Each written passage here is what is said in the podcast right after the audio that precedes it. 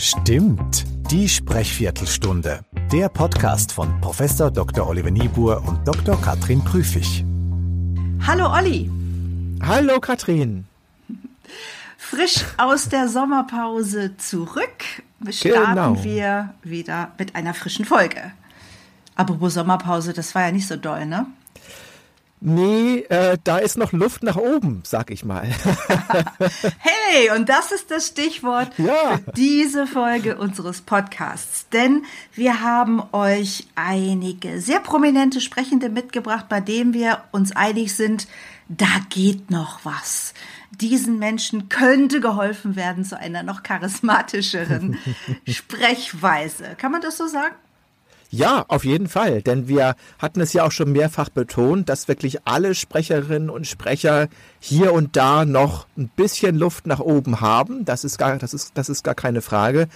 Und es kommt ja auch hinzu, ähm, dass letztendlich alles, was wir an Stimmproben hier auswerten, eine Momentaufnahme der Sprechenden mhm. ist. Also insofern, ja. Aber ich glaube, bei diesen ähm, Leuten, die wir hier heute haben, also wirklich tolle Leute, ähm, da ist auf jeden Fall noch Luft. Da ist zum Beispiel später dabei der Mensch, der seinen Sohn XSA12 nennt, einer der reichsten Männer, einer der reichsten Menschen auf unserem Planeten, Elon Musk, kommt später mhm. noch. Und recht aktuell das Beispiel der Eisschnellläuferin Claudia Pechstein auf dem CDU-Bundeskonvent aus dem Juni. Genau. Starten wollen wir mit zwei Politikern, einer Politikerin, einem Politiker. Und das ist Ralf Stegner von der SPD und Dorothee Bär. Sie war als Staatsministerin bis zum Regierungswechsel im Bundeskanzleramt für Digitalisierung zuständig. Herzlichen Glückwunsch an die 56 Organisationen, die in diesem Jahr mit dem Total Equality Prädikat ausgezeichnet werden. Das Prädikat macht ihr erfolgreiches und auch ihr nachhaltiges Engagement für die Chancengleichheit von Frauen und Männern im Beruf nicht nur sichtbar, sondern zeigt auch, dass sie das Thema innerhalb ihrer Organisation voranbringen. Damit sind sie Vorbilder. Sie setzen Maßstäbe in unserer Gesellschaft, an denen sich auch andere messen lassen müssen. Weil es wichtig ist, dass immer alle Facetten mit an einem Tisch sitzen und vor allem auch mitentscheiden können. Dafür müssen wir aber erstmal Rollenklischees ablegen, unsere Einstellung ändern. Und hier trägt meines Erachtens die Digitalisierung auch ganz positiv bei, weil sie schon mal per se ein Umdenken erfordert. Die Bevölkerung schätzt das sehr, dass in Fragen von Krieg und Frieden Gespräche zum Beispiel mit dem französischen Präsidenten, mit dem amerikanischen Präsidenten außerhalb der Öffentlichkeit stattfinden, sorgfältig stattfinden, dass man das Ende bedenkt, dass man überlegt, was kommt danach. Wir hatten die Marder-Entscheidung, kaum war die getroffen, ging sofort die Debatte los, müssten eigentlich Kampfpanzer sein. Und dass der Bundeskanzler so besonnen handelt, übrigens mit voller Rückendeckung der SPD-Fraktion äh, und großer Zustimmung der Bevölkerung. Das finde ich ist richtig und dann mögen Leute anders urteilen. Das Lärmen und das Schreien und das Versuchen zu drängen, als sei das ein Social-Media-Event, dann reden die Leute auch noch von Free the Leopards, als ob das Zootiere wären. Das ist eine viel zu ernste Angelegenheit, um darüber so umzugehen, als sei das ein Social-Media-Event. Ich denke, das war ein schönes Beispiel, was wir jetzt zuletzt von Ralf Stegner gehört haben, dafür, dass Charisma oder akustisches Charisma insbesondere natürlich nicht nur Stimme ist, beziehungsweise Stimme halt weiter gefasst als etwas, das über das Einzelwort hinausgeht, Katrin. Wir haben hier auch eine etwas dumpfe Sprache und vor allen Dingen auch eine etwas verschliffene Aussprache. Ähm, das kann man ja auch akustisch messen. Das tun wir auch. Das hat unter anderem Auswirkungen für sowas wie die Leidenschaftsparameter oder auch die akustische Körpergröße. Ähm, mhm. Und das ist, glaube ich, eines seiner Hauptverbesserungspotenziale hier. Wie, wie siehst du das? Was meinst du genau mit verschliffener Aussprache? Dass, dass er nicht sauber artikuliert? genau. Das? Es ist ja sowieso nicht so, dass man jedes Wort mit Duden-Aussprache sprechen soll, aber man sollte schon auf den Kernwörtern, auf den Inhaltswörtern zumindest Kieferbewegung zeigen. ähm, das heißt, ja, es macht einen Unterschied. Vielleicht kann man das jetzt auch im Mikrofon hören. Jetzt habe ich die Zähne mal zusammengepresst. Natürlich kann ich nach wie vor auch alle Vokale sagen, A, I, U etc. Mhm. Aber ich klinge ein bisschen dumpfer, ich klinge etwas mehr in mir drin und es fehlt die Dynamik in der Lautstärke und auch in allen anderen Dingen. Ja, also Dynamik im Tempo hat Ralf Stegner ja durchaus. Ich ja. finde es sehr, sehr schnell. Ich finde es fast runtergerattert. ja. und in einer für ihn auch typischen, eher ernsten, ein bisschen verkniffenen Mimik. Vielleicht ist es das, was du auch meinst, der Kiefer ist auch sehr fest, es ist alles sehr fest, auf der Stirn sind ein paar steile Falten und im Gesamteindruck kommt bei mir an, na so richtig Lust auf dieses Gespräch mit Phoenix übrigens, Bundestagsgespräch, ein Interviewformat von Phoenix, hat Ralf Stegner hier eigentlich nicht. Genau, ja, das wirkt tatsächlich so. Es wirkt auch so, weil wenig Positivität da ist. Wir hatten ja schon mal gesagt, Positivität stimmlicher Art ist eine etwas höhere Stimmlage, ist eine bewegtere Intonation. Er hat jetzt hier 124 Hertz, er hat 30,4 Hertz äh, in der Stimmvariabilität. Das ist die mhm. Hälfte von dem, was man sonst so eigentlich erwarten würde. Aber es klingt so, als wenn er tatsächlich eher verschlossen ist. Übrigens, wir haben einen Charisma-Score von 31,8. Das ist jetzt auch nicht ganz schlecht, weil immerhin 30 Prozent sind ja auch schlechter, aber es ist ja. noch Luft nach oben. Okay. Dorothee Bär klingt ganz anders, ist auch in einer ganz anderen Situation. Es ist nämlich eine voraufgezeichnete Grußbotschaft. Sie sitzt alleine auf der Lehne, auf der Kante ihres Sessels im Büro und ich würde mal wieder ziemlich viel verwetten dafür, dass da ein Teleprompter im Spiel war. Ähm, das heißt, hier haben wir auf jeden Fall, wir können ja noch mal ein, zwei Sätze reinhören bei Dorothee Bär, noch mal ganz frisch. Und dann gehen wir in die Analyse. Dafür müssen wir aber erstmal Rollenklischees ablegen, unsere Einstellung ändern.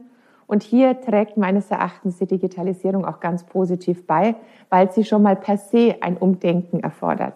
Und wir haben hier das Gleiche wieder. Also es sind keine Kieferbewegungen da. Es ist ein dauerhaftes Lächeln, das ja auch sowieso Kieferbewegungen einschränkt.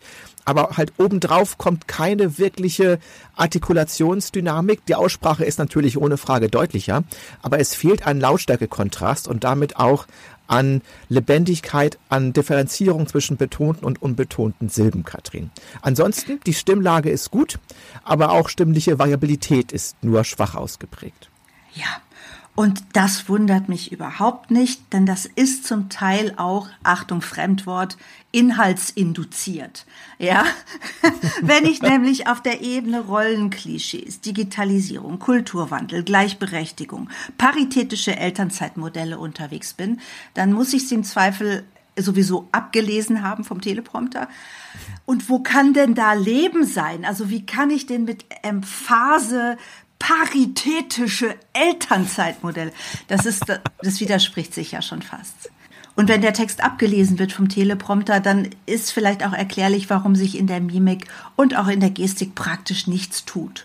Und das ist ja das, was du auch sagst, was wir hören. Genau, genau. Das kann man tatsächlich hören. Und du hast recht, wir hatten das auch in einer der früheren Episoden. Der Text hilft ihr nichts. Der Text tut hier nichts für sie, wie man so schön sagt.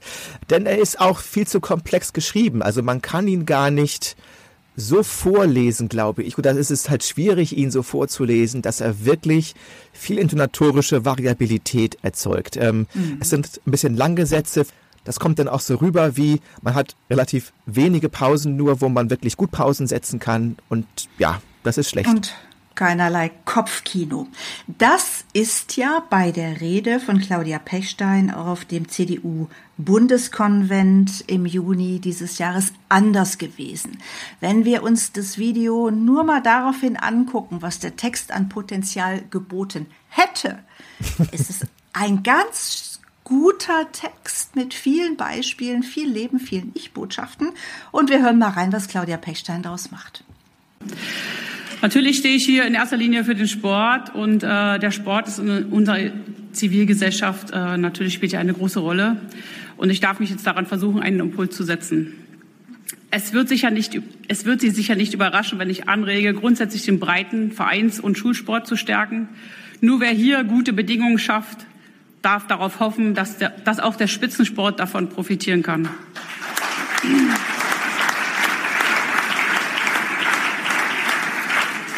Und dabei ist es natürlich auch nicht das Ehrenamt zu vergessen, denn ohne Ehrenamt finden keine Veranstaltungen, keine sportlichen Veranstaltungen statt, keine Wettkämpfe.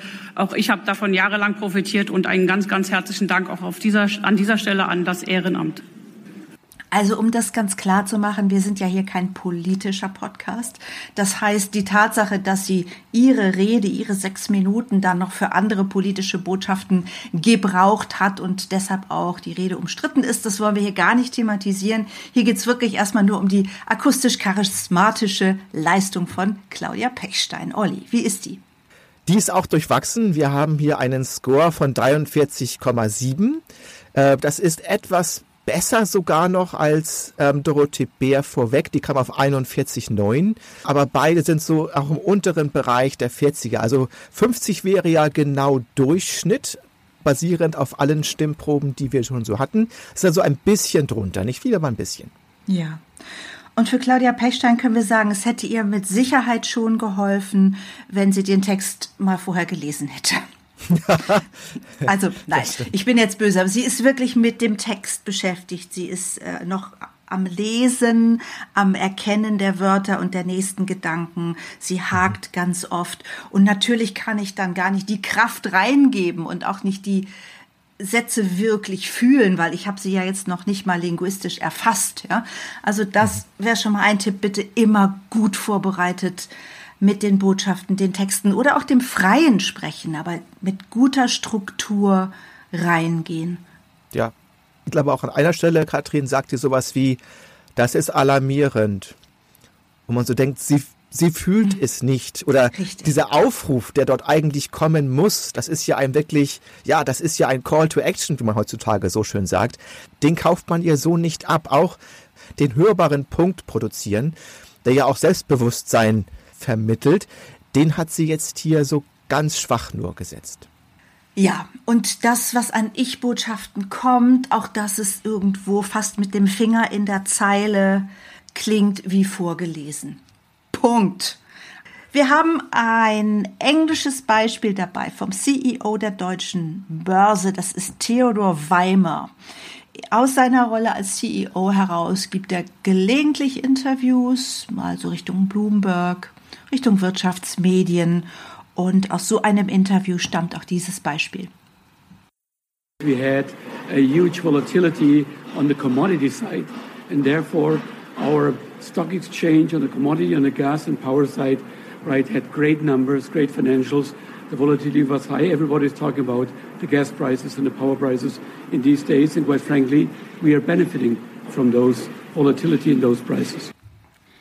Wir haben hier eigentlich eine tatsächlich relativ ausgeprägte Intonation. Es klingt vielleicht nicht so sehr, aber sie hat mit einem fast 50 Hertz Stimmton Variabilitätswert 50 Prozent mehr, als wir es noch bei Ralf Stegner tatsächlich hatten. Also mhm. die, die Stimme ist da. Es ist mehr die Stimmfarbe oder die Klangfarbe, das, das Timbre, wie, wie man so schön sagt. Äh, da ist tatsächlich hier noch Luft nach oben. Die Stimme ist sehr rau. Mhm. Ähm, wir haben eine wenig klare Stimme, auch in den verschiedenen Messwerten, die wir hier von ihm nehmen können. Und da ist natürlich auch wiederum der hörbare Punkt, der nicht besonders stark ausgeprägt mhm. ist. Und das Erste, was du meintest, ist, dass er mit seiner Stimme gut arbeitet, vergleichsweise gut arbeitet nach oben und nach unten, so dass es gar nicht monoton klingt. Also ein bisschen genau. schon, sagst du, ist Varianz drin. Ja. Genau, es ist Varianz drin. Wir haben zwar keinen Wert von 60, das wäre so ein Wert, der in etwa guter Durchschnitt ist, sondern nur 50, aber verglichen mit 30 oder was wir davor hatten, 40, mhm. ist es mhm. durchaus mehr, ja, substanziell mehr. Ja.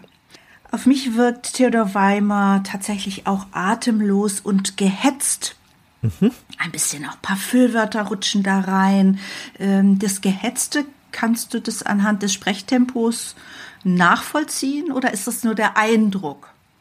Es ist erhöht, aber ich glaube, es klingt noch deutlich schneller, als es tatsächlich messbar ist. Wir haben hier äh, 5,7 Silben pro Sekunde. Ein Durchschnittswert wäre so bei 5 oder bei 4,5 bis 5. Wirkliche Schnellsprecher wie Max Zuckerberg haben durchaus auch 6,5. Also insofern ist es nicht extrem, aber es ist ähm, erhöhtes Tempo. Und obendrein, die Stimmlage ist sehr hoch. Also das sind jetzt 174 Hertz.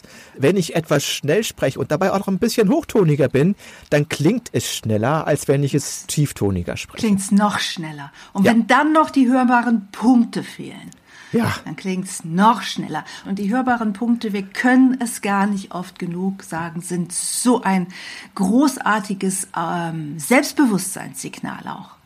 Ich mhm. meine, was ich sage. So, Punkt. genau. Und das tut unser fünfter Sprecher hier in der Reihe, also der fünfte von fünf. Der meint sicher auch, was er sagt, äh, würde man jedenfalls vermuten, bei Elon Musk. Nur wie klingt denn das, wenn Elon Musk sich zu Wort meldet?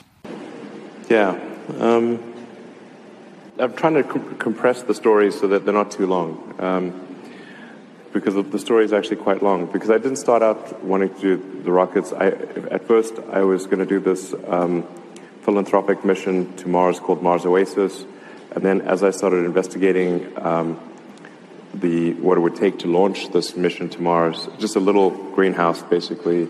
Uh, it was intended to inspire the public, and, and I, I, started understanding more about the, the, what rockets could be used. Um, I actually went to Russia a few times to um, try to buy some of their nuclear missiles, um, minus the nuclear, minus the nuke. Um, that's extra. Elon Musk ein aktuelles Beispiel aus dem Juni 23 auf einer Veranstaltung Viva Tech. Man hört es auch so ein bisschen, es ist ein großer Raum, da ist ein bisschen, bisschen Hall. So, und was macht die Stimme oder was macht Herr Musk mit seiner Stimme? Der macht durchaus was. Also man kann jetzt nicht sagen, dass er komplett monoton spricht. Wir haben jetzt auch einen Ausschnitt, wo er ein bisschen melodiöser unterwegs ist. Wir haben jetzt eine 37,5 und das liegt im Wesentlichen an der Variabilität der Stimme. Es ist nach wie vor, es ist sehr tief. Die Stimme ist auch sehr behaucht, hat also wenig Strahlkraft, wenig Lautstärke, wenig Stimmvolumen. Mhm. Und wenn man jetzt ein bisschen akustisch oder ein bisschen auditiv vergleicht vielleicht auch, kann man sagen, es ist ein wenig eine Mischung aus Ralf Stegner in der Aussprache, Deutlichkeit und in der Kieferbewegung auf der einen Seite und in der Holprigkeit von Theodor Weimer. Also es ist so ein bisschen ja. was von allem mit drin. Holprigkeit, das hatte ich mir auch aufgeschrieben, da kommt ja gar kein Fluss zustande. Also es, mhm. es fällt mir sehr schwer, einen Gedanken, einen stringenten Gedanken auch akustisch bei ihm zu erkennen überhaupt. Mhm. Da sind dann manche Sachen auch sehr schnell gesprochen. Ja. Und dann sind wir endlose Pausen und dann, mhm. ja, es vernuschelt ist auch einiges, mhm. äh, so dass ich finde, und ich habe Elon Musk in vielen Redesituationen gesehen und gehört, es hat immer dieses, ach, eigentlich habe ich keine Lust. Mhm. Ach, was willst du eigentlich? Oh, muss ich das jetzt hier sagen? Also es mhm. hat für mich immer sowas, ich habe es nicht nötig und ich so richtig Bock habe ich gerade auch nicht. Das als Eindruck. Liebe Zuhörende, vielleicht da auch als Tipp, es gibt etwas, das nennt sich den Aufwandscode, ähm, den Effort Code, der generell besagt, wenn mir etwas wichtig ist, dann wende ich mehr Energie dafür auf. Ähm, und beim Sprechen ist es so, wenn man Energie aufwendet, bisschen mehr Lautstärke, starke Betonungen, Stimmvariabilität. Das ist letztendlich ja auch Kraft. Wenn ich das tue, dann klingt das nach einer Wertschätzung für die Zuhörenden und einer Wertschätzung für mein eigenes Thema. Also wenn das fehlt, ist es das entsprechend umgedrehte. Ja, also die Zuhörenden honorieren durchaus das, was ich reinstecke vorher. Ja. Das gilt übrigens auch für gute Texte. Das habe ich vor 30 Jahren schon mal irgendwo gelernt. Die Kraft, die wir in gute Texte stecken, die kommen hinterher, kommt hinterher auch wieder raus. Das waren unsere fünf mit, ähm, ja, unter dem Motto, da geht noch was, da ist noch Luft nach oben und es lohnt sich. Dankeschön, Olli. Dankeschön, Katrin. Und wenn ihr andere Sprecher habt, die vielleicht auch keine Luft mehr nach oben haben, nach, ähm, nach eurer Meinung, oder die vielleicht doch sehr viel Luft nach oben haben, dann wie immer gerne eine E-Mail an podcast.charismatischer.de.